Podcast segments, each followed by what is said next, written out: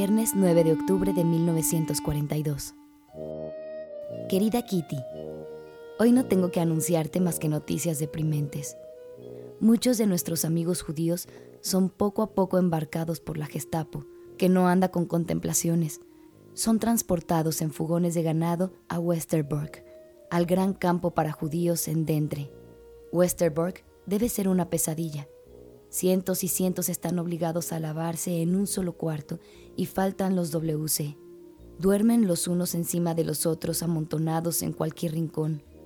Hombres, mujeres y niños duermen juntos. De las costumbres no hablemos. Muchas mujeres y muchachas están encintas. Imposible huir. La mayoría está marcada por el cráneo afeitado y otros, además, por su tipo de judío. Si esto sucede en Holanda, ¿Qué será de las regiones lejanas y bárbaras de las que Westerbork no es más que el vestíbulo? Nosotros ignoramos que esas pobres gentes serán masacradas. La radio inglesa habla de cámaras de gases. Después de todo, quizás sea la mejor manera de morir rápidamente. Eso me tiene enferma. Miep cuenta todos esos horrores de manera tan impresionante que ella misma se siente convulsionada. Un ejemplo reciente. Miep ha encontrado ante su puerta a una vieja judía paralítica, aguardando a la Gestapo, que había ido a buscar un auto para transportarla. La pobre vieja se moría de miedo bajo los bombardeos de los aviones ingleses y temblaba viendo los haces luminosos cruzándose en el cielo como flechas. Miep no ha tenido el valor de hacerla entrar en su propia casa. Nadie se hubiera atrevido a hacerlo. Los alemanes prodigian los castigos. Eli ha recibido también lo suyo. Su novio tiene que partir para Alemania. Ella teme que los aviadores que vuelan sobre nuestras casas dejen caer su cargamento de bombas, a menudo de millares de kilos, sobre la casa de Dirk. Bombas tales como que nunca tendremos mil y una sola bomba basta. Me parecen fuera de lugar. Cierto que Dirk no es el único obligado a partir. Todos los días hay trenes atestados de muchachos de ambos sexos destinados al trabajo obligatorio en Alemania. Cuando se detienen en el trayecto en tal o cual cruce, algunos tratan de escapar. Eso resulta a veces, pero en muy pequeña proporción. Aún no he terminado con mi oración fúnebre. ¿Has oído hablar alguna vez de rehenes? Es su último invento para castigar a los saboteadores, la cosa más atroz que pueda imaginarse.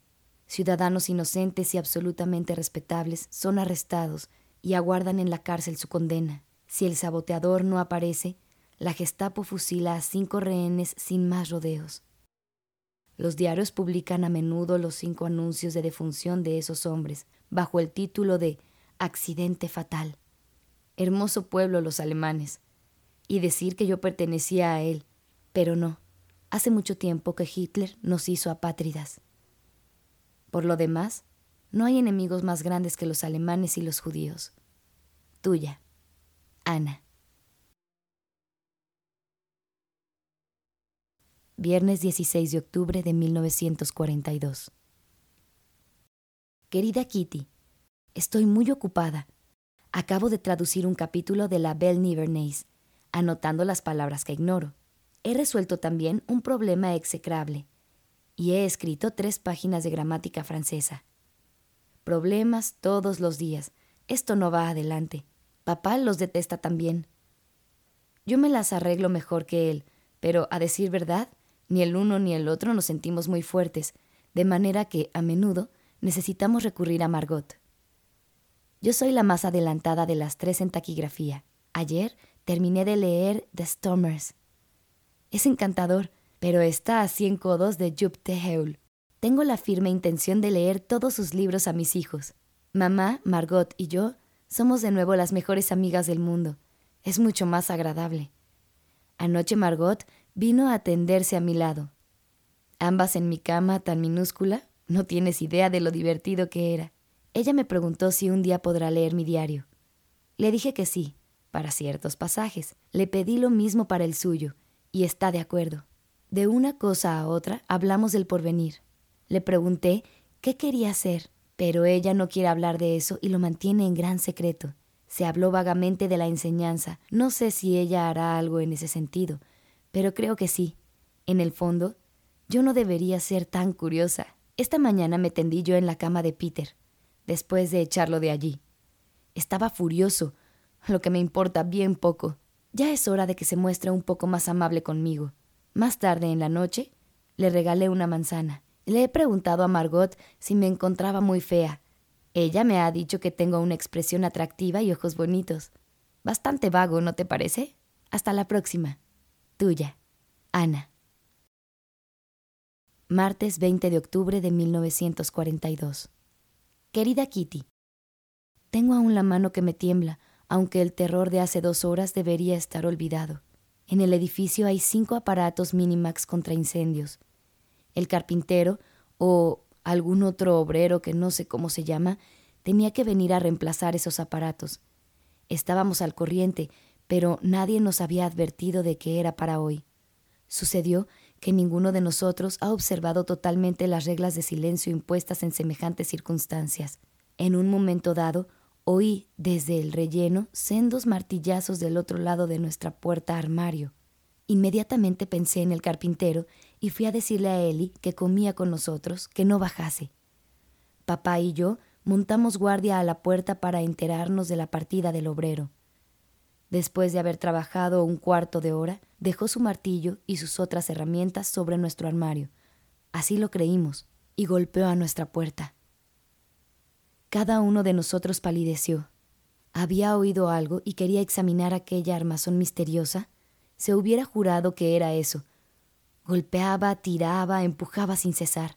Aterrorizada, casi me desvanecí pensando que aquel hombre, que nos era totalmente extraño, iba a lograr descubrir nuestro hermoso escondite.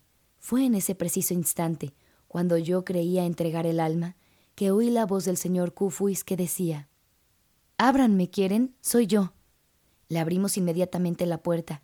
Se le había trabado el pestillo que sujeta la puerta del armario y del que los incendios se sirven desde fuera. Por eso, nadie pudo prevenirnos de la hora de los trabajos.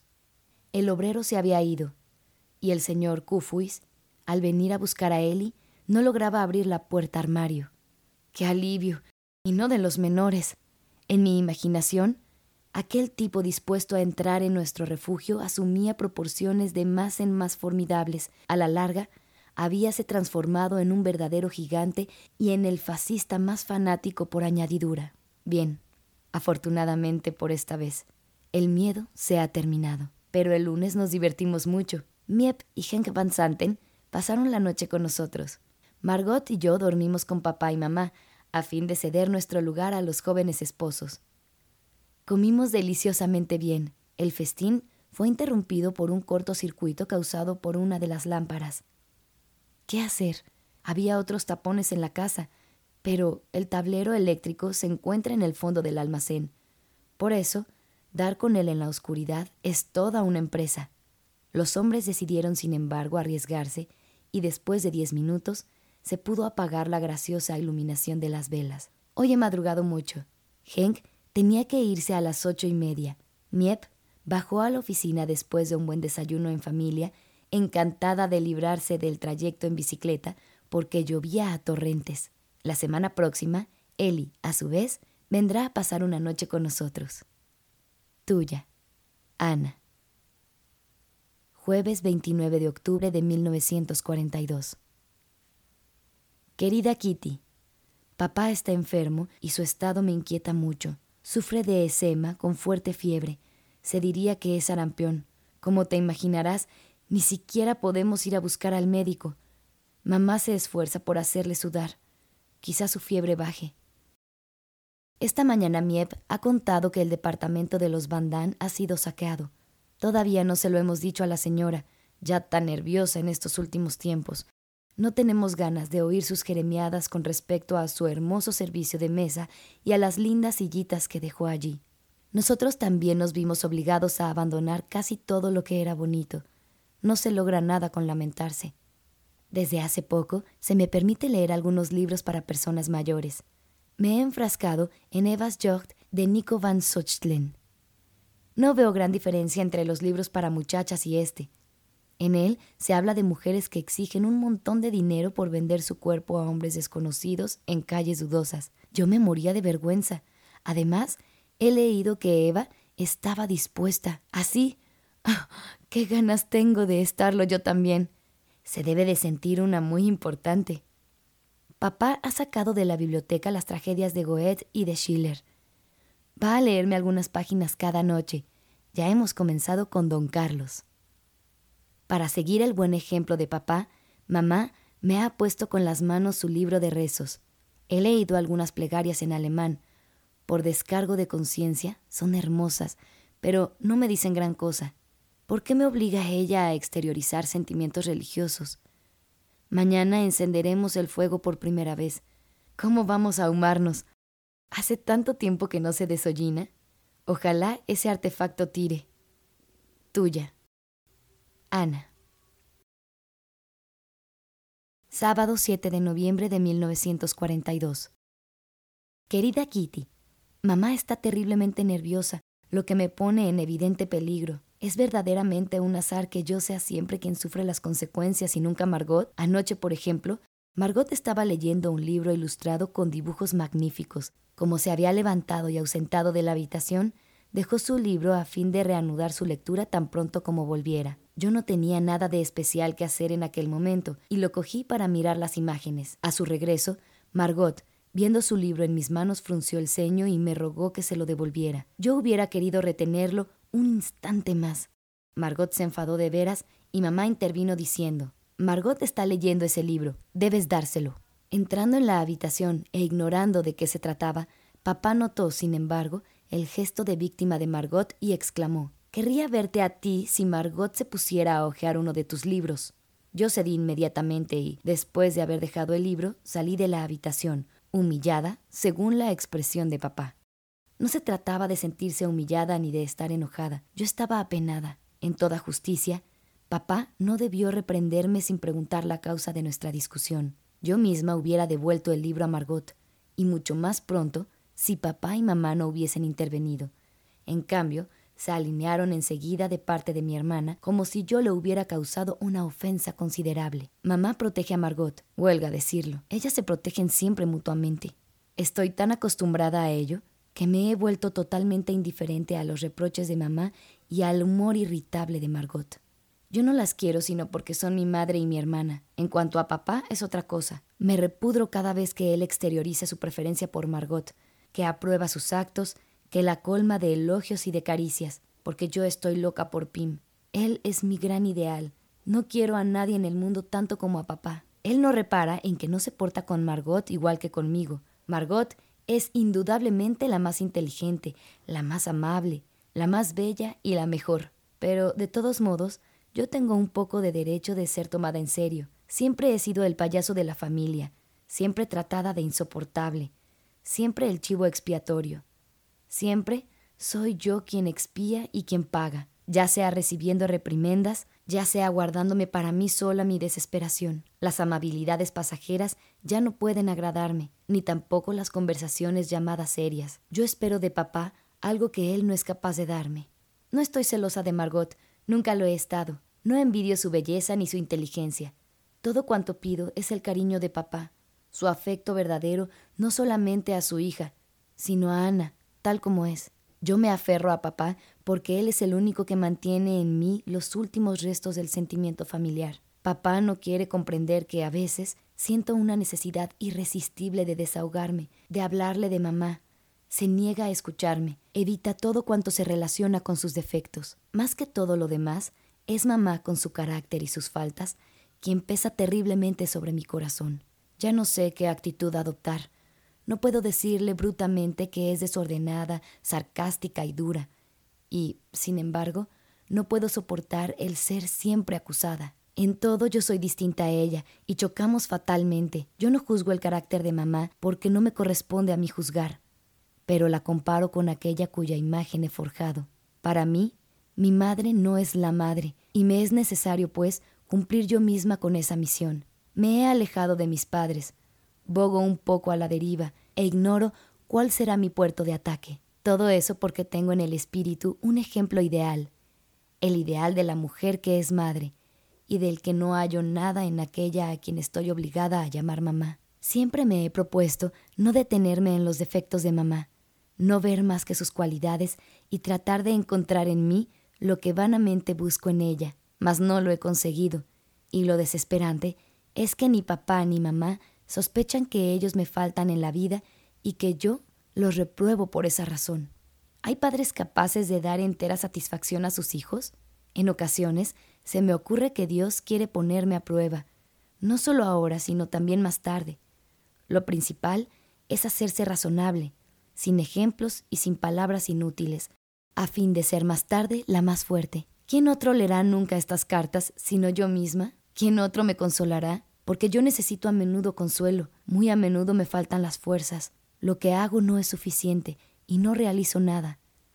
No lo ignoro, trato de corregirme y todos los días hay que empezar de nuevo. Me tratan de la manera más inesperada. Un día Ana es la inteligencia misma y se puede hablar de todo delante de ella. Al día siguiente, Ana es una pequeña ignorante que no puede comprender nada de nada y que se imagina haber sacado de los libros cosas formidables. Ahora bien, yo no soy ya la nenita a quien se festeja con risas benévolas con cualquier motivo. Tengo mi ideal, es decir, tengo varios. Tengo mis ideas y mis proyectos, aunque todavía no pueda expresarlos. Ah, todas las cosas que se presentan a mi espíritu de noche, cuando estoy sola e incluso de día, cuando me veo obligada a soportar a quienes me fastidian y que se engañan sobre todo lo que yo quiero decir. Al fin de cuentas, me vuelvo siempre automáticamente a mi diario, que es para mí el principio y el fin, porque a Kitty no le falta nunca la paciencia.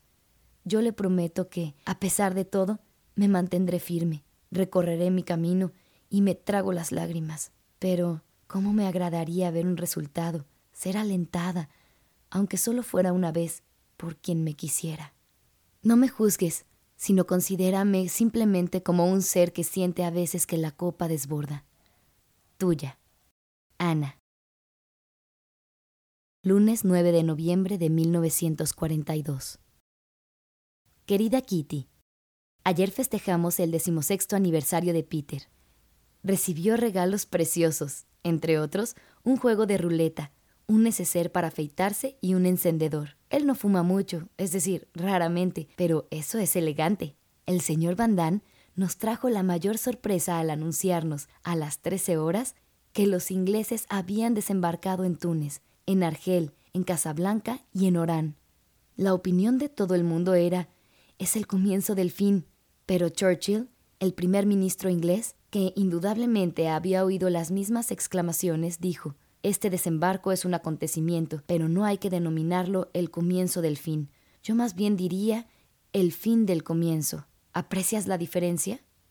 De todos modos, hay como para ser optimista. Stalingrado, que los rusos defienden desde hace tres meses, sigue sin caer en manos de los alemanes. Para hablar en el lenguaje del anexo, voy a escribirte cómo nos aprovisionamos. El pan nos lo trae un amable panadero que el señor Kufuis conoce bien. No disponemos de tanto como anteriormente en casa, pero es suficiente. Compramos clandestinamente tarjetas de racionamiento, cuyos precios no cesan de subir, de 27 a 33 florines en el momento actual por un trozo de papel impreso. Nuestros invitados del piso superior son muy glotones. Además de nuestras 150 latas de legumbres, hemos comprado 270 libras de legumbres secas, que no están destinadas a nosotros solos, sino también al personal de oficinas. Estas legumbres estaban embaladas en bolsas que pendían en nuestro pequeño corredor, detrás de la puerta armario. El peso hizo reventar algunas costuras. Decidimos, pues, alinear nuestras provisiones de invierno en el granero y confiar a Peter el fastidio de subirlas. Cinco de las seis bolsas habían llegado a destino sin accidente. Peter estaba subiendo la sexta cuando la costura posterior se abrió y dejó caer desde lo alto de la escalera una lluvia, mejor dicho, una granizada de porotos colados. Como contenía alrededor de cincuenta libras, aquella bolsa derramó su contenido con un estrépito de juicio final. En la oficina imaginaban que ya la cosa iba a hundirse. Afortunadamente, no estaban allí más que los iniciados. Asustado durante un instante, Peter no tardó en echarse a reír al verme al pie de la escalera, tal como una isla engullida por las olas de porotos colados que me subían hasta los tobillos. Nos pusimos a recogerlos, pero los porotos son tan pequeños y tan lisos que siempre quedan algunos en todos los rincones posibles e imposibles. A raíz de este accidente, ya no pasamos por la escalera sin recuperar con sendas genuflexiones los restos de porotos que llevamos a la señora Bandán. Casi me había olvidado de decirte que papá se ha restablecido completamente. Tuya. Ana. Postdata. La transmisión radial acaba de anunciar que Argel ha caído. Marruecos, Casablanca y Orán están, desde hace algunos días, en manos de los ingleses. Ahora esperamos el turno de Túnez. Martes 10 de noviembre de 1942. Querida Kitty, una noticia formidable. Vamos a recibir a una persona suplementaria en nuestro escondite. Sí, verdaderamente siempre habíamos pensado en poder albergar y alimentar a una octava persona. Pero temíamos abusar de la responsabilidad de Kufuis y Kraler. A raíz del terror creciente, papá se decidió a tantear el terreno. Nuestros dos protectores estuvieron inmediatamente de acuerdo. El peligro para ocho es el mismo que para siete dijeron ellos con mucha lógica. Pusiéronse a deliberar. Pasamos en revista el círculo de nuestros amigos. ¿Quién entre ellos estaba aislado y podía acordarse de nosotros? No era difícil descubrir uno. En el transcurso de un consejo de guerra, durante el cual papá rechazó ciertas proposiciones de los Bandán en favor de miembros de su familia, se pusieron de acuerdo sobre el elegido. Un dentista llamado Albert Dussel, cuya esposa estaba a resguardo en el extranjero. Nosotros no habíamos tenido con él más que un trato superficial, pero su reputación de idealista nos lo hacía simpático a nosotros, lo mismo que a los Bandán. Como Miep le conoce, ella ha sido la encargada de comunicar a Albert Dossel nuestra invitación y de organizar lo demás. En caso de que él acepte, Margot irá a dormir en la cama jaula y él compartirá la alcoba conmigo. Tuya, Ana. Jueves 12 de noviembre de 1942. Querida Kitty, sabemos por Miep que Dossel ha aceptado gozoso. Ella ha insistido para que se prepare lo más rápidamente posible, con preferencia para el sábado. Esto a él le pareció poco probable. Tenía que poner sus fichas en orden y la caja al día. Y aún debía atender a dos clientes. Miep ha venido esta mañana para ponernos al corriente de este retraso eventual. No nos agrada prolongar el plazo. Todos estos preparativos exigen de parte de Dossel explicaciones a personas que nosotros preferimos dejar en la ignorancia. Miep va a procurar decidir a Dossel para que llegue el sábado. Pues bien, no. Dossel se ha negado diciendo que vendrá el lunes. Juzgo idiota que no se someta inmediatamente a una proposición sensata. Si se deja atrapar en la calle, no podrá poner sus fichas en orden, ni su caja al día, ni cuidar a sus pacientes. ¿Para qué postergar? En mi opinión, papá ha cometido una tontería al consentir. Ninguna otra novedad. Tuya. Ana. Martes 17 de noviembre de 1942. Querida Kitty, Dosel ha llegado. Todo ha estado sin tropiezos. Miep le había dicho que tenía que esconderse a las once de la mañana frente a la oficina de correos donde, en un lugar convenido, un señor debía esperarle para conducirle. Fue puntual a la cita. Dossel vio que se le acercaba el señor Kufuis, a quien también conocía, y que le rogó que pasara por la oficina a ver a Miep, pues él había tenido un impedimento. Kufuis tomó el tranvía para volver a la oficina, en tanto que Dossel seguía el mismo camino a pie para llegar allí a las once y veinte. Llamó a la puerta. Miep le ayudó a quitarse el sobre todo, de manera que la estrella fuera invisible, y lo introdujo en la oficina privada, donde Kufuis lo ha retenido hasta que se hubo ido la sirvienta. Anticipando como pretexto que se necesitaba la oficina privada, Miep hizo subir a Dossel, abrió el armario giratorio y franqueó el alto umbral del anexo ante el hombre desconcertado.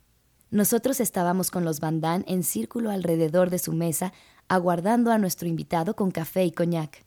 Miep le había hecho entrar primero en nuestra vivienda. Él reconoció enseguida nuestros muebles, pero de ahí a pensar que no estábamos separados más que por un techo, cuando Miep se lo dijo, estuvo a punto de desmayarse, pero ella no le dio tiempo y le mostró el camino. Dossel se dejó caer en una silla. Nos miró alternativamente sin poder pronunciar una sílaba, como si tratase de leer la verdad en nuestros rostros. Luego tartamudeó. Pero, a ver, ¿ustedes no sind en Bélgica? ¿No vino der militar en el auto? ¿La huida? ¿Nicht logrado? Nosotros le explicamos toda la historia del oficial y del auto, ese rumor que habíamos hecho correr adrede para desorientar a los curiosos y, sobre todo, a los alemanes, que habrían vuelto a buscarnos tarde o temprano. Dossel quedó turulato ante tanto ingenio, y su mirada se paseó nuevamente de uno a otro, hasta que nos rogó que le dejásemos ver de más cerca nuestro suntuoso pequeño anexo, maravillosamente práctico. Después de haber terminado la comida con nosotros, se fue a dormir un poco, y luego de tomar una taza de té, se ocupó de poner en orden sus cosas que Miep trajera antes de su llegada, comenzando a sentirse un poco en su casa, sobre todo cuando le entregaron los reglamentos del anexo. Producción Bandan. Prospecto y guía del anexo. Instalación especial para la estancia provisional de judíos y de simpatizantes. Abierto todo el año. Sitio aislado, rodeado de verdura, en el corazón de Ámsterdam. Vecinos excluidos. Llégase con los tranvías 13 y 17, o bien con un coche o una bicicleta. En caso de prohibición por los alemanes de estos medios de transporte, se puede llegar a pie. Alquiler gratuito. Régimen sin materias grasas. Cuarto de baño con agua corriente. ¡Ay! Sin bañera. Amplio espacio reservado a las mercancías de cualquier clase. En posesión de un receptor de radio con transmisiones directas de Londres, Nueva York, Tel Aviv y muchos otros lugares. A partir de las 18 horas, este aparato está exclusivamente a disposición de los habitantes de la casa, que hacen caso omiso de las prohibiciones y que, por excepción, pueden escuchar una transmisión alemana, por ejemplo, la de la música selecta. Las horas de descanso, de 22 horas a 8 horas de la mañana. El domingo, hasta las 10 y cuarto. En razón de las circunstancias, obsérvanse también las horas de descanso diurno indicadas por la dirección. En interés común, cada cual debe respetar estrictamente las horas de descanso prescritas. Idiomas extranjeros, sea el que fuere, ruégase hablar en voz baja y hablar en lengua civilizada, es decir, no en alemán. Cultura física, todos los días. Vacaciones, prohibición de abandonar el lugar hasta nueva orden. Lecciones, una lección de taquigrafía por semana, el inglés, el francés, las matemáticas y la historia a toda hora. Departamento especial para animalitos. Cuidados asegurados, salvo para los piojos, respecto a los cuales hay que pedir una autorización especial. Horas de comida. El desayuno todos los días excepto los festivos a las 9 de la mañana, domingos y feriados hasta las once y media. Almuerzo. Parcial o completo, de 13 y cuarto a 13 y tres cuartos. Cena, caliente o fría, sin hora fija, en razón de las transmisiones radiales. Obligaciones con el Comité de Reaprovisionamiento, estar siempre dispuesto a secundar a nuestros protectores. Baños. La tina está a disposición de cada cual los domingos a partir de las 9. Se puede tomar un baño en el WC, en la cocina, en la oficina privada, en la oficina de adelante a su elección. Bebidas alcohólicas, bajo prescripción médica solamente. Fin. Tuya. Ana. Jueves 19 de noviembre de 1942. Querida Kitty, no nos hemos engañado con Dossel. Es una persona muy correcta. Ha consentido en compartir conmigo el pequeño dormitorio. A decir verdad, esto no me entusiasma demasiado. Un extraño que comparte mi intimidad no me cuadra pero es menester que cada cual haga lo suyo, y yo soporto de buena gana este pequeño sacrificio. Todas esas cosas carecen de importancia cuando podemos salvar a alguien, dice papá con razón. Desde el primer día, Dossel me ha pedido toda clase de informaciones, tales como cuáles eran las horas de la sirvienta, cómo nos arreglábamos para el baño y las horas de acceso al WC. No hay por qué reírse. Todo eso es todo eso no es tan simple en un escondite. Durante el día se trata de no llamar la atención, a fin de evitar que nos oigan desde la oficina, sobre todo si hay alguien de fuera, como la sirvienta. En tal caso, todas las precauciones son pocas. Yo se lo he explicado todo lo más claramente posible, pero he tenido la sorpresa de hallarlo un poco lento de comprensión. Repite cada pregunta dos veces y no retiene las respuestas. Confío en que eso pasará. Probablemente aún no se ha amoldado a este cambio tan brusco. Por lo demás, parece que las cosas marchan. Dossel tenía mucho que contarnos sobre el mundo exterior del que nosotros no formamos parte desde hace tanto tiempo. Sus relatos son tristes, muchos amigos han desaparecido y su destino nos hace temblar. No hay noche en que los coches militares verde o gris no recorran la ciudad. Los alemanes llaman a todas las puertas para dar caza a los judíos. Si los encuentran, embarcan inmediatamente a toda la familia. Si no, llaman a la puerta siguiente. Los que no se ocultan no se escapan a su suerte. Los alemanes se dedican a veces a eso sistemáticamente, con la lista en mano, golpeando a la puerta tras la cual les aguarda un rico botín. A veces se les paga un rescate, a tanto por cabeza como en los mercados de los esclavos de antaño. Es demasiado trágico para que tú lo tomes a broma. Por la noche veo a menudo desfilar a esas caravanas de inocentes con sus hijos llorando, arrastrándose bajo el comando de algunos brutos que los azotan y los torturan hasta hacerlos caer. No respetan a nadie, ni a viejos, ni a las criaturas, ni a las mujeres en cinta, ni a los enfermos. Todos son buenos para el viaje hacia la muerte. Qué bien estamos nosotros aquí, al abrigo y en la calma. Podríamos cerrar los ojos ante toda esa miseria, pero pensamos en los que nos eran queridos y para los cuales tememos lo peor sin poder socorrerlos. En mi cama, bien abrigada, me siento menos que nada cuando pienso en las amigas que más quería, arrancadas a sus hogares y caídas en este infierno. Me da miedo el cavilar que aquellos que estaban tan próximos a mí se hallen ahora en manos de los verdugos más crueles del mundo, por la única razón de que son judíos. Tuya, Ana. Viernes 20 de noviembre de 1942. Querida Kitty, ninguno de nosotros sabe ya cómo tomar las cosas. Hasta ahora, las noticias sobre el terror nos llegaban a cuentagotas y habíamos resuelto mantener nuestra moral conservando en todo lo posible nuestro buen humor. Cuando a Miep se le escapaba una mala noticia referente a alguno de nuestros amigos, mamá y la señora Van se echaban a llorar cada vez, de manera que Miep prefirió no contarnos nada más.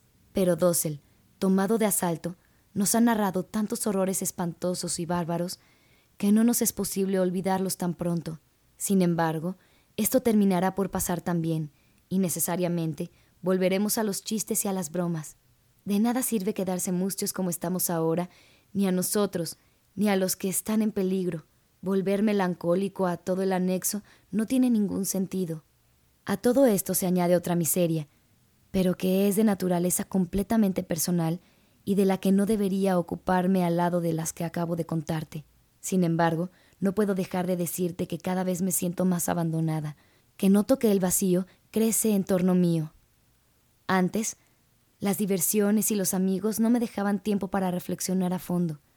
En estos días de ahora tengo la cabeza llena de cosas tristes, tanto a propósito de los acontecimientos como a propósito de mí misma. Cuando más ahondo, más me percato de que, por querido que me sea, papá nunca podrá reemplazar a mis amigos de antaño, todo mi pequeño dominio. Pero, ¿por qué importunarme con cosas tan inconscientes? Soy terriblemente ingrata, Kitty, lo sé, pero al regañárseme sin cesar, se me hacen pasar verdaderos malos ratos, y además, por añadidura, me aflige tanto esa otra miseria. Tuya, Ana. Sábado 28 de noviembre de 1942. Hola, Kitty.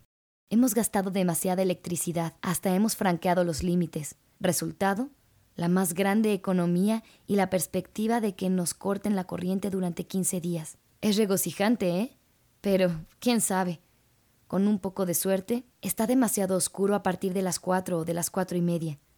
Matamos el tiempo con toda clase de tonterías, tales como adivinanzas, cultura física, hablar inglés o francés, criticar libros, y a la larga nos cansamos.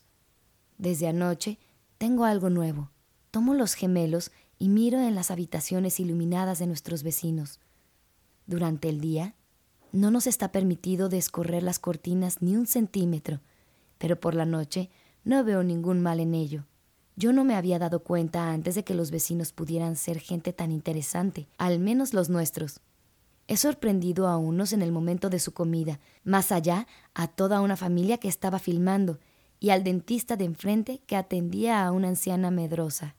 El señor Dossel, que tenía la reputación de querer a los niños y entenderse maravillosamente con ellos, se revela un educador del más viejo estilo y predica a lo largo del día. Como yo tengo la rara suerte de compartir mi alcoba demasiado estrecha, ay, con el lona, ay, con el honorable pedagogo y como paso por ser la más maleducada de los tres retoños, no sé cómo esquivar sus reprimendas y sus sermones, y termino por fingirme dura de oído. Si la cosa quedara ahí, sería soportable, pero el señor se muestra un espía de primer orden y hace de mamá otra espía, ¿comprendes?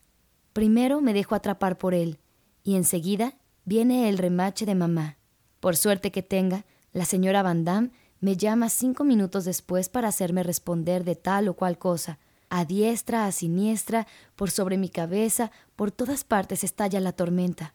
En realidad, no resulta cosa fácil eso de servir como símbolo de todos los defectos en una familia autoritaria. Por la noche, en la cama, Pasando revista a los numerosos pecados y faltas que se me atribuyen, me pierdo de tal manera en ese montón de acusaciones que o me echo a reír o me pongo a llorar, según mi estado de ánimo. Enseguida me duermo con esa sensación extraña de querer ser distinta de como soy, o también de no ser como yo quiero, o de proceder quizá de manera distinta a como yo querría o a como yo soy. Caramba. No lo veo claro, y tú tampoco, desde luego. Discúlpame por esta confusión, pero no me gusta hacer correcciones y actualmente la falta de papel nos prohíbe romperlo. Solo me resta aconsejarte que no releas la frase precedente y, sobre todo, que no trates de profundizarla, porque nunca sacarías nada en limpio. Tuya, Ana. Lunes 7 de diciembre de 1942. Querida Kitty, con un día de diferencia, nuestra Hanukkah y San Nicolás han caído en la misma fecha este año. Para la fiesta de Hanukkah no hemos preparado muchas cosas, algunas golosinas solamente, y sobre todo las velitas. Debido a la escasez de velas, únicamente las encendimos durante diez minutos, pero el canto ritual no fue olvidado, y eso es lo principal. El señor Van fabricó una lámpara de madera, Así la ceremonia se desarrolló como es debido. La noche de San Nicolás, el sábado, fue mucho más linda. Eli y Miep habían excitado nuestra curiosidad, cuchicheando todo el tiempo con papá, y sospechábamos que algo se esperaba. Y, naturalmente, descenso general a las ocho de la noche por la escalera de madera, y enseguida las tinieblas del largo corredor que lleva el vestuario. Yo tenía la piel de gallina y sentía la nostalgia del anexo. Como esta habitación no tiene ventana, podía encenderse la electricidad, tras lo cual papá abrió el gran armario. Todo el mundo exclamó ¡Ah, qué bonito! En medio había una gran cesta adornada con papeles multicolores, y sobre ellos una máscara de Pedro el Negro. Nos apresuramos a transportar la cesta a nuestra casa. Cada cual encontró en ella su regalito, acompañado de un cumplido de circunstancias de acuerdo con la costumbre holandesa. Yo he recibido un bizcocho en forma de muñeca, papá, un sujetalibros, etc. Todos los regalos eran muy ingeniosos y resultó muy divertido, tanto más que nosotros, hasta entonces, nunca habíamos celebrado la fiesta de San Nicolás. Para ser la primera vez, había sido un éxito. Tuya, Ana. Lunes 7 de diciembre de 1942. Querida Kitty, el señor Van Damme fue en un tiempo comerciante de embutidos en general, salchichones y otras especialidades. Fue tomado en las oficinas de papá precisamente por su experiencia en los negocios.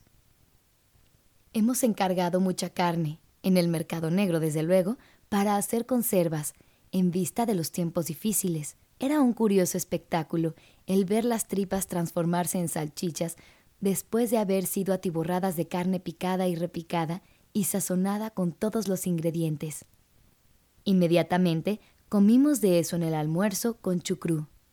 Pero los salchichones van a ser puestos a secar en el techo pendientes de un palo con hilos, cada cual, al entrar en la habitación y ver la exposición de salchichones frescos, se echó a reír. No era para menos. La habitación resultaba irreconocible, cubierto con un delantal de su mujer y que lo hacía aún más voluminoso, el señor Van se afanaba con la carne, sus manos cubiertas de sangre, su cabeza de un rojo de sangre y su delantal manchado de rojo. Le daban el aspecto de un verdadero carnicero. La señora se ocupaba de todo a la vez, aprender su lección de neerlandés, cuidar la sopa y mirar a su marido, suspirando y gimiendo de dolor al acordarse de su costilla rota. Así aprenderá a no hacer, a su edad, ejercicios idiotas de cultura física. Todo eso para afinar un poco su grueso trasero. Sentado al lado de la estufa, Dossel ponía compresas de manzanilla en su ojo inflamado. Pim había colocado su silla en el delgado rayo del sol que se filtraba por la ventana. Se tropezaba con él de vez en cuando. Sin duda, el reumatismo le hacía sufrir, porque semejaba exactamente un viejo pequeño diácono encorvado, mirando con gesto de irritación los dedos del señor Van Peter jugaba a la pelota con su gato. Mamá, Margot y yo estábamos pelando papas. En suma, nadie tenía la cabeza en lo que hacía. A tal punto, Van llamaba la atención. Dossel ha inaugurado su nuevo consultorio odontológico, por si te divierte, voy a contarte cómo ha sido. Mamá estaba planchando cuando la señora Van Damme se ofreció como primera paciente. Se sentó en medio de la habitación. Con gesto importante, Dossel abrió su estuche y sacó sus instrumentos. Pidió agua de colonia como desinfectante y vaselina en reemplazo de cera. Miró el interior de la boca de la señora. Tomó un diente o un molar, lo que hizo la estremecerse como si fuera a morir de dolor, en tanto que lanzaba sonidos inverosímiles. Tras un largo examen, así dice la señora, aunque no duró más de dos minutos, Dossel empezó a hacer un agujerito. Pero no fue posible. La señora, tomada de improviso, revolcó brazos y piernas hasta que Dossel soltó bruscamente su pequeño gancho, que quedó en el diente de la señora. Entonces comenzó el lindo espectáculo. La señora lanzó los brazos en todas direcciones llorando, todo lo que ello sea posible con tal instrumento en la boca, y tratando de arrancar el pequeño gancho que se había hundido todavía más. Muy tranquilo, el señor Dossel miró la escena, los brazos en jarras. Los demás espectadores eran presa de una risa loca. Esto era estúpido, pues estoy segura de que yo hubiera chillado más fuerte que ella. Después de muchas contorsiones, golpes, gritos y llamadas, la señora terminó por arrancarse el gancho y el señor Dossel continuó su trabajo como si nada hubiera sucedido. Se desempeñó tan rápidamente que la señora no tuvo tiempo para recomenzar, gracias a la manera en que fue secundado. Dos ayudantes personificados en el señor Van Damme y yo misma resultaron valiosos. Todo ello, todo ello me hizo pensar en un grabado medieval que lleva esta leyenda. Charlatán trabajando. Por fin, la señora se mostró impaciente. Tenía que cuidar su sopa y toda su comida. De una cosa estoy segura. Ella no se ofrecerá ya tan pronto como paciente en el consultorio de nuestro dentista. Tuya. Ana. Domingo 12 de diciembre de 1942. Querida Kitty, Estoy cómodamente instalada en la oficina del frente y puedo mirar afuera por la rendija de la espesa cortina, aunque en la penumbra tengo todavía bastante luz para escribirte.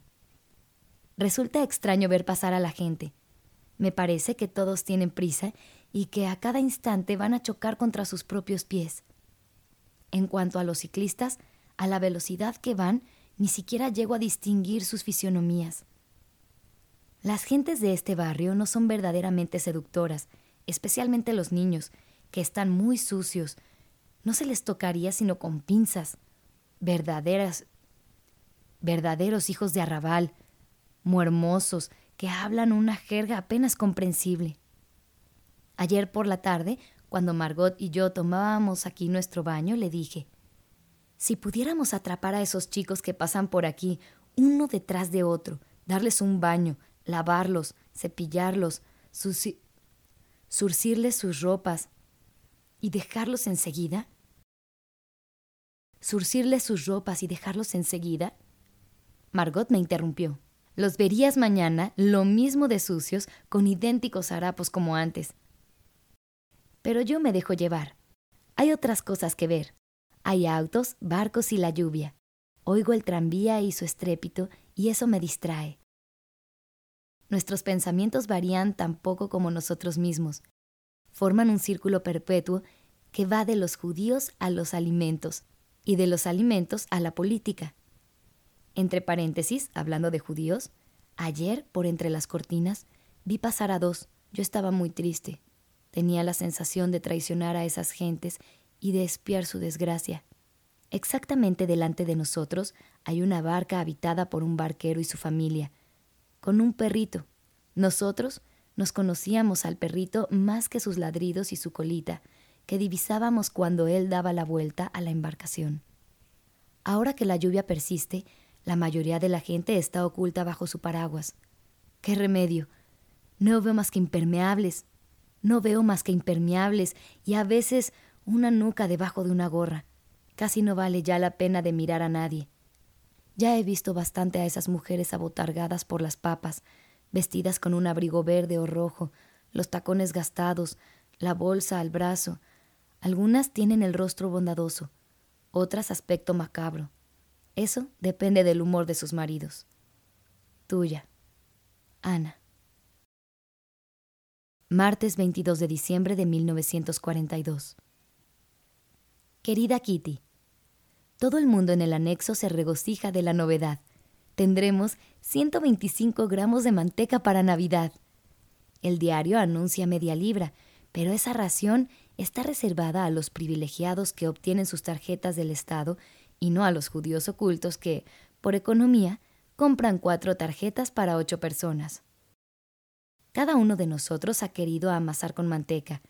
Esta mañana he preparado bizcochos y dos tortas. Hay mucho que hacer.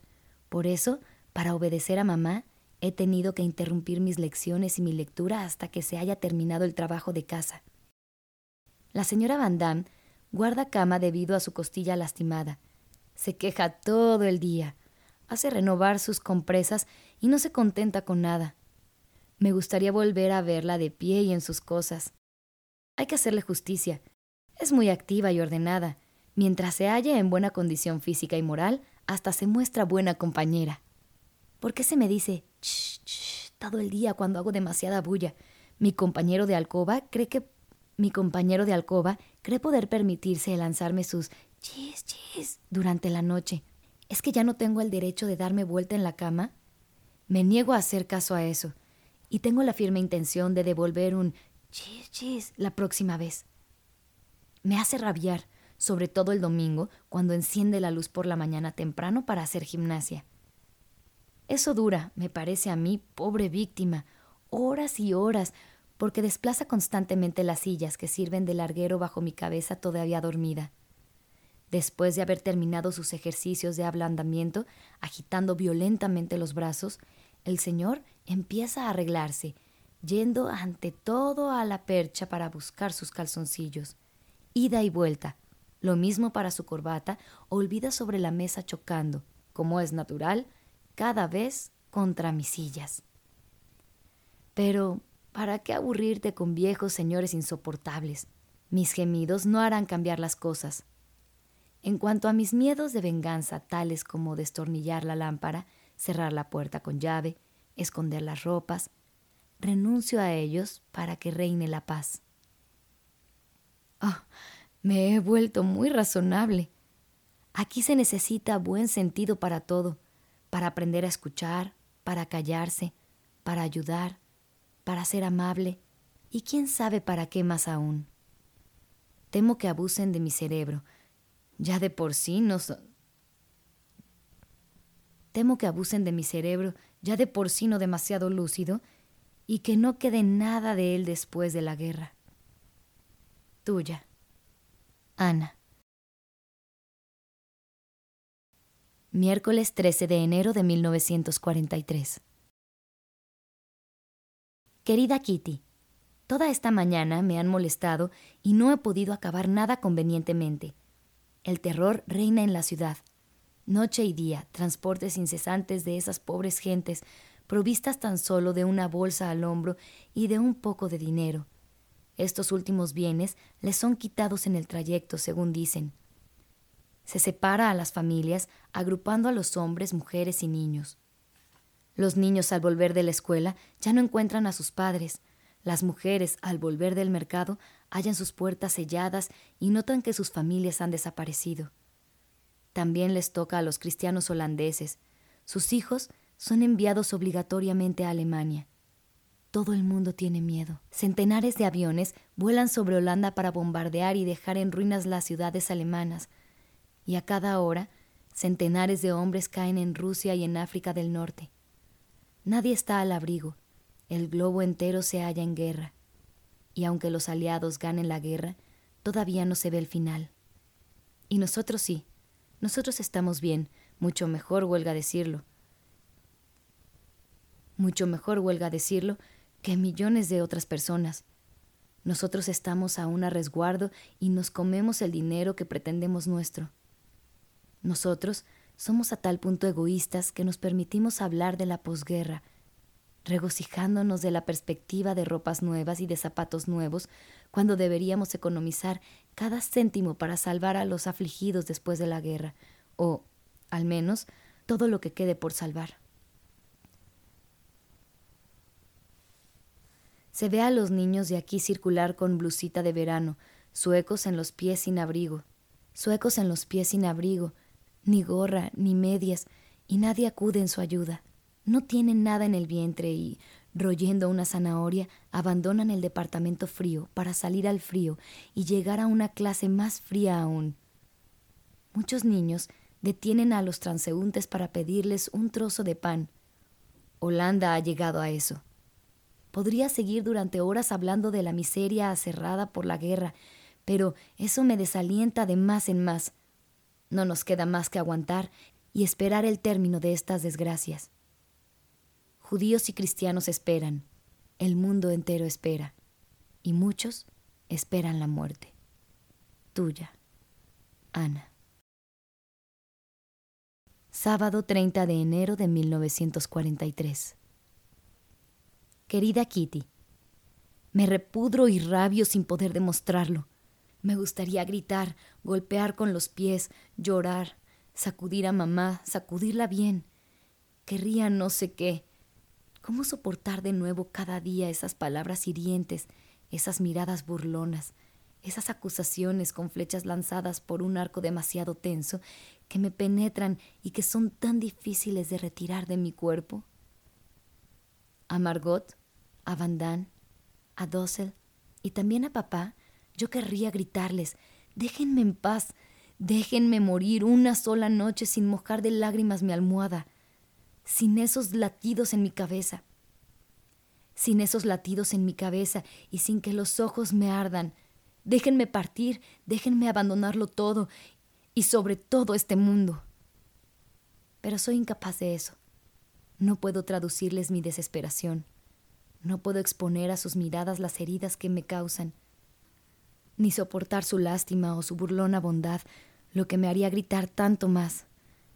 Ya no puedo hablar sin que se me juzgue afectada, ni callarme sin leer ridícula. Soy tratada de insolente cuando respondo, de astuta cuando tengo una buena idea, de perezosa cuando estoy fatigada, de egoísta cuando como un bocado de más, de estúpida, de apocada, de calculadora, etc. Durante todo el día no oigo más que eso, que soy una chiquilla insoportable, aunque me ría y finja desentender aunque me ría y finja desentenderme, confieso que eso me hace efecto. Tomaría a Dios por testigo y le pediría que me diese otra naturaleza, una naturaleza que no provocara la cólera ajena. Pero es imposible. No puedo rehacerme, y sé bien que no soy tan mala como pretenden. Hago cuanto puedo. Hago cuanto puedo por contestar a todo el mundo a mi alrededor. Te aseguro que mis esfuerzos los dejarían cavilosos. Cuando estoy en casa de nuestros vecinos, me río a la menor cosa para no darles a entender que soy desgraciada. Más de una vez, después de reproches interminables y poco razonables, le he lanzado a mamá en la cara. No me importa lo que tú dices. No te ocupes más de mí. Yo soy un caso desesperado, ya lo sé. A renglón seguido, me ha sido menester oír que era una insolente. Durante dos días se ignora mi existencia, o poco más o menos, y luego todo es olvidado y vuelve a entrar en su órbita para los demás. Me es imposible ser un día la chiquilla bonita cuando la víspera estuve a punto de lanzarles mi odio a la cara. Prefiero mantenerme en un justo término medio, que desde luego no tiene nada de justo, y guardarme para mí mis pensamientos. Si vuelven a tratarme con desprecio, adoptaré por una vez la misma actitud hacia ellos, para probar. Ah, si fuese capaz de hacerlo. Tuya, Ana.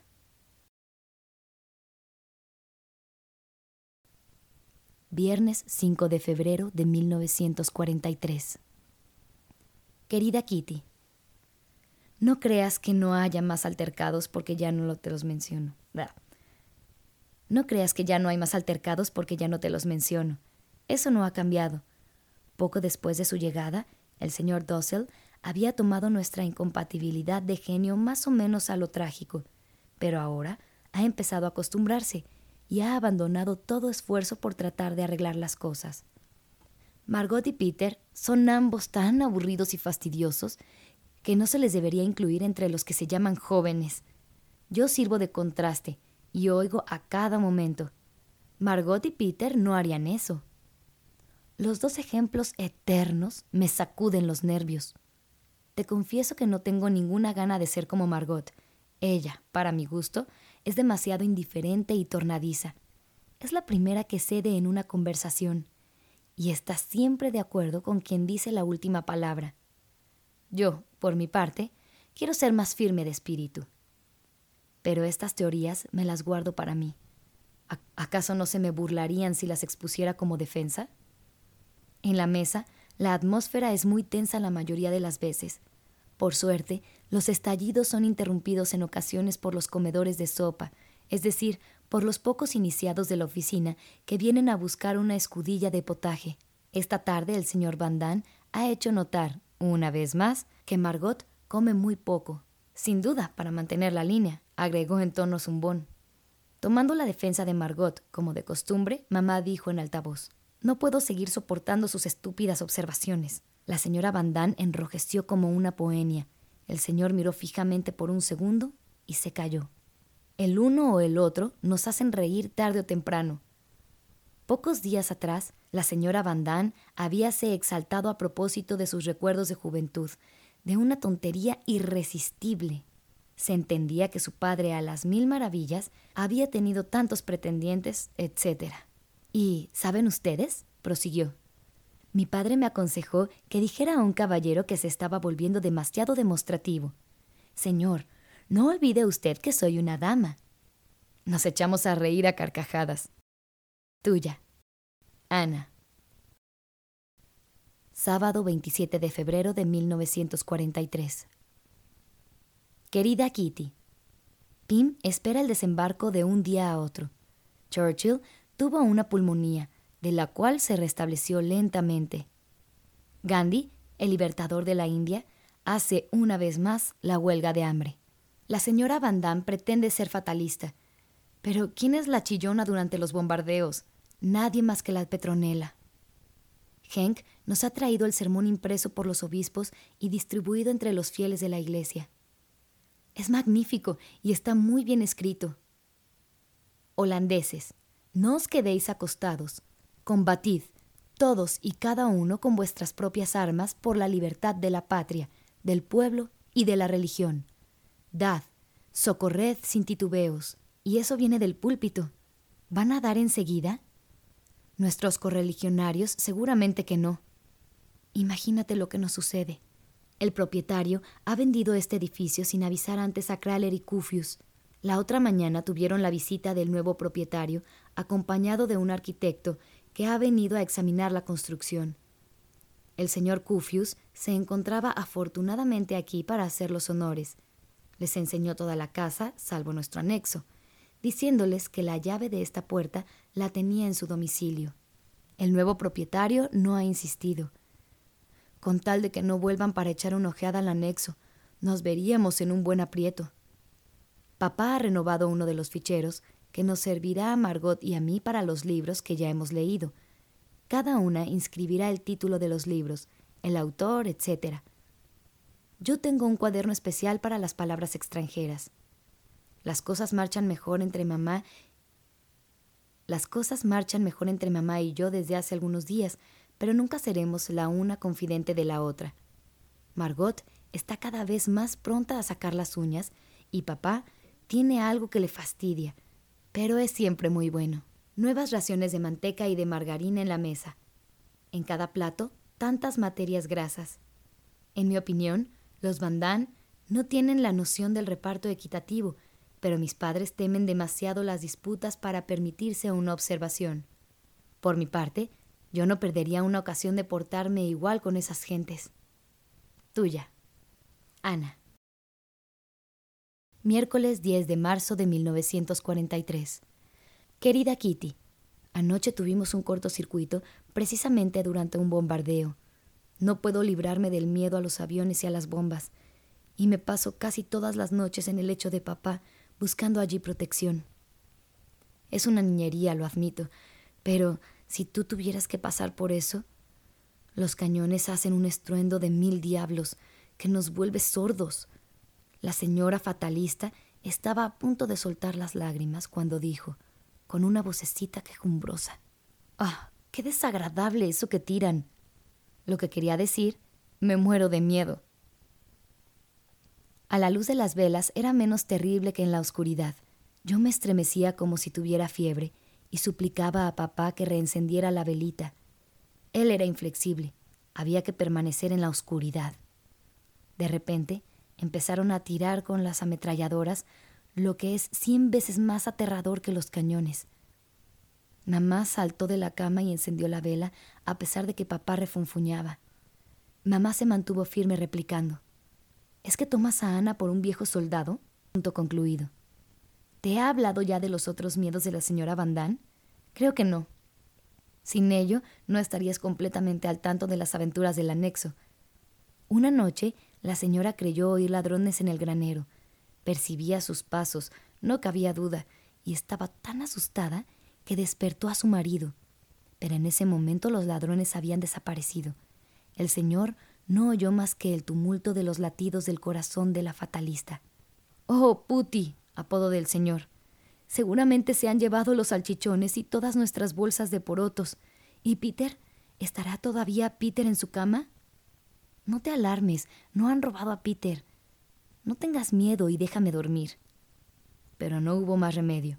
La señora sentía tal pavor que ya no podía volver a dormirse. Algunas noches después despertó a su marido y a su hijo debido al ruido que hacían unos fantasmas.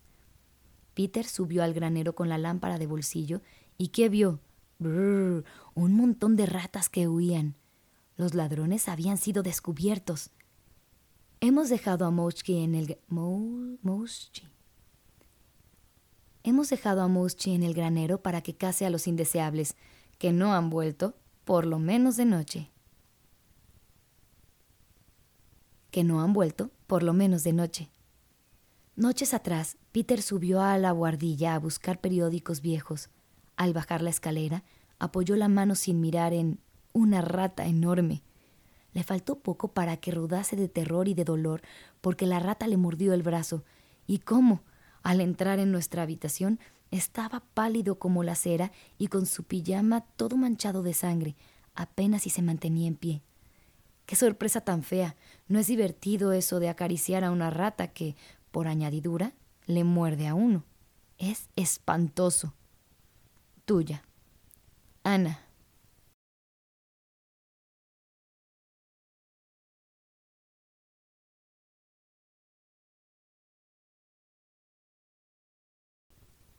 Querida Kitty, permíteme que te presente a mamá Frank, última campeona de los niños. Ella reclama manteca suplementaria para los jóvenes. Se trata de los problemas de la adolescencia moderna, problema tras problema. Mamá los defiende todos y entabla la lucha en pro de la juventud y, aunque los mayores se encalabrinen, el triunfo siempre es suyo. Una orza de conserva de lengua a la escarlata se ha echado a perder. Cena de gala para Mouschi y Boche. Cena de gala para Mouschi y Boch. Tú no conoces a una Boch que, sin embargo, formaba ya parte del edificio antes de nuestra llegada al anexo. Es el gato de la oficina, o mejor dicho, del almacén, donde tiene a las ratas a raya. Su nombre político se explica como sigue. La empresa poseía dos gatos, uno para el almacén y otro para el granero. Cuando estos dos gatos se encontraban, libraban siempre batallas monstruosas. El del almacén atacaba infaliblemente primero, mientras que, a la larga, el del granero salía siempre vencedor. Exactamente como en la política. Agresivo o alemán. Al gato del almacén se le había dado el nombre de Boch y al gato del granero, con su carácter inglés, Tommy. Tommy ha desaparecido y Boch nos distrae cuando bajamos a la oficina. Comemos tantos porotos blancos y rojos que ya no podemos verlos. Se me paraliza el corazón con solo pensar en ellos. Las pequeñas cenas antes de ir a dormir han sido suprimidas. Papá acaba de declarar que no está de buen humor. Soy esclava del libro del Club. Soy esclava del libro de Club of the Dare de Ina Bordier Baker. La descripción de familia resulta muy bien y está perfectamente escrito, aunque los capítulos vinculados a la guerra y a la emancipación de las mujeres me gustan menos. En verdad, eso no me interesa bastante. Violentos bombardeos sobre Alemania. El señor Van Damme está enfadado y con razón, no tiene cigarrillos. Deliberación sobre el problema de comer o no comer legumbres en latas. Decisión a nuestro favor. Ya no me sirve mi calzado, salvo las botinas, que son poco prácticas para la casa un par de sandalias de paja al precio de seis y medio florines ha durado una semana, después de ser puestas fuera de combate. Ha durado una semana después de ser puestas fuera de combate. Miep quizá encuentre algo en el mercado negro. Él asegura que no querrá otro peluquero después de la guerra. Yo le daría crédito si tan a menudo no le hiciera un corte en la oreja. Tuya, Ana jueves 18 de marzo de 1943. Querida Kitty, Turquía va a entrar en la guerra. Gran emoción. Aguardamos las transmisiones conteniendo el aliento. Tuya. Ana. Viernes 19 de marzo de 1943. Querida Kitty, decepción. Apenas una hora después de la alegría, Turquía aún no está en guerra. El discurso del ministro no era más que un llamamiento a suspender la neutralidad. Un vendedor del centro de la ciudad ha gritado, Turquía al lado de los ingleses. Liquidados así en un abrir y cerrar de ojos, sus diarios llegaron hasta nosotros con falsas noticias. Los billetes de 500 y de mil florines van a ser declarados caducos. Quienes se ocupan del mercado negro, etc., van a verse en apuros, pero es mucho más serio para los propietarios que ocultan su dinero y para quienes están escondidos por la fuerza de las circunstancias. Cuando se quiere cambiar un billete de mil, se está obligado a declarar y probar su proveniencia. Podrán utilizarse para pagar los impuestos hasta la semana próxima. Dussel ha hecho traer su perforadora. Bien pronto voy a ser sometida a un examen minucioso. El Führer de los germanos ha hablado delante de los soldados heridos. Triste audición. Preguntas y respuestas poco más o menos de esta clase. Mi nombre es Heinrich Seppel. ¿Dónde fue usted herido? En el frente de Stalingrado. ¿Qué heridas? Dos pies helados y fractura del brazo izquierdo. Esta transmisión se parecía al teatro de títeres. Los heridos parecían estar muy orgullosos de sus heridas. Más orgullosos se sentían. Uno de estos parecía demasiado turbado para hablar, por la simple razón de que le fue permitido tender al Führer la mano, si es que le quedaba una. Tuya, Ana. Jueves 25 de marzo de 1943. Querida Kitty, ayer cuando estábamos agradablemente reunidos, papá, mamá, Margot y yo, Peter entró bruscamente y murmuró algo al oído de papá.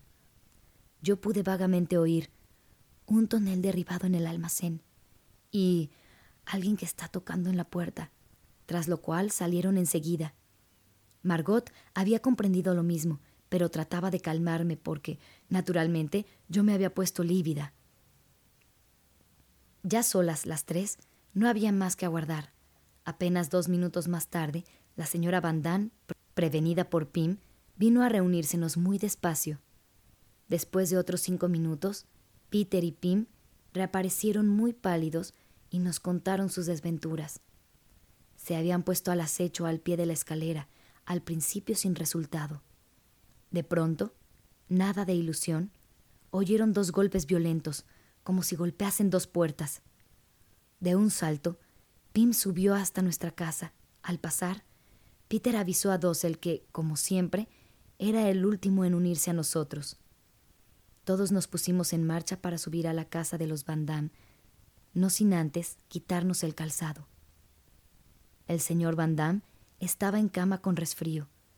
Nos agrupamos alrededor de su cabecera para cambiar, en voz baja, nuestras sospechas. Miedosas, la señora Van Damme y yo casi dábamos vuelta a los ojos cada vez que el señor tosía. Por fin, uno de nosotros tuvo la luminosa idea de darle codeína los accesos se calmaron inmediatamente. Tras una espera interminable, hemos supuesto que, puesto que ya no se percibía ningún ruido, los ladrones habían oído nuestros pasos en aquellas oficinas cerradas y habían emprendido la fuga. Pensamos con aprensión en el receptor del radio, a cuyo alrededor las sillas formaban círculo y que todavía estaba sintonizado con Inglaterra. Si la puerta hubiera sido forzada y si alguien iba a advertir a la policía denunciando tal irregularidad, las consecuencias no podrían ser más serias. El señor Van Damme se levantó, se puso el abrigo, se puso el abrigo y el sombrero, siguió a papá y ambos bajaron la escalera. Peter, que para mayor seguridad se había armado de un gran martillo, se unió a ellos. Las señoras Margot y yo Quedamos en una espera angustiosa durante cinco minutos. Quedaba entendido que no utilizaríamos el agua de los grifos ni la descarga del WC. Pero la emoción causó el mismo efecto en cada uno de nosotros. Se hacía cola frente al retrete. Puedes imaginar el olor. Cuando un incidente de tal clase sucede, siempre hay un montón de cosas que se mezclan a él. Y en este caso, primero, el carillón. El carillón de la Western Story ya no sonaba, y por lo tanto yo me veía privada de ese amigo que infaliblemente me infundía confianza. Segundo, nos preguntábamos si la puerta de la casa había sido bien cerrada la víspera, porque el señor Bosen había partido antes de la hora esa tarde, e ignorábamos si Eli pensó en pedirle la llave antes de que se fuera. Solo alrededor de las once y media de la noche cada uno de nosotros pareció un poco más tranquilo. Los ladrones nos habían alarmado a eso de las ocho. A pesar de su rápida fuga, nos hicieron pasar una velada de execrable, nos hicieron pasar una velada de execrable incertidumbre. Bien pensado, nos pareció extremadamente improbable que un ladrón se arriesgara a forzar una puerta de entrada a una hora en la que la gente circula aún por las calles. Además, uno de nosotros Además, uno de nosotros sugirió que el capataz de nuestros vecinos podía haber trabajado hasta más tarde, que el ruido podía provenir de allí, puesto que las paredes eran delgadas. En tal caso, la emoción general habría jugado una mala pasada a nuestro oído y nuestra imaginación habría hecho lo demás. Durante aquellos instantes y nuestra imaginación habría hecho lo demás durante aquellos instantes críticos. Nos acostamos por fin, aunque nadie tuviera sueño. Papá, mamá y Dossel pasaron una noche casi en blanco. En cuanto a mí, Puedo decir sin exageración que apenas si cerré los ojos. Al alba, los señores bajaron hasta la puerta de entrada para observar la cerradura. Todo estaba en orden y, por lo tanto, nos tranquilizamos. Cuando contamos a nuestros protectores nuestra aventura y nuestras inquietudes en todos sus detalles, empezaron a burlarse de nosotros. Pasando el susto, es bien fácil reírse de estas cosas. Solamente Eli nos ha tomado en serio. Tuya, Ana.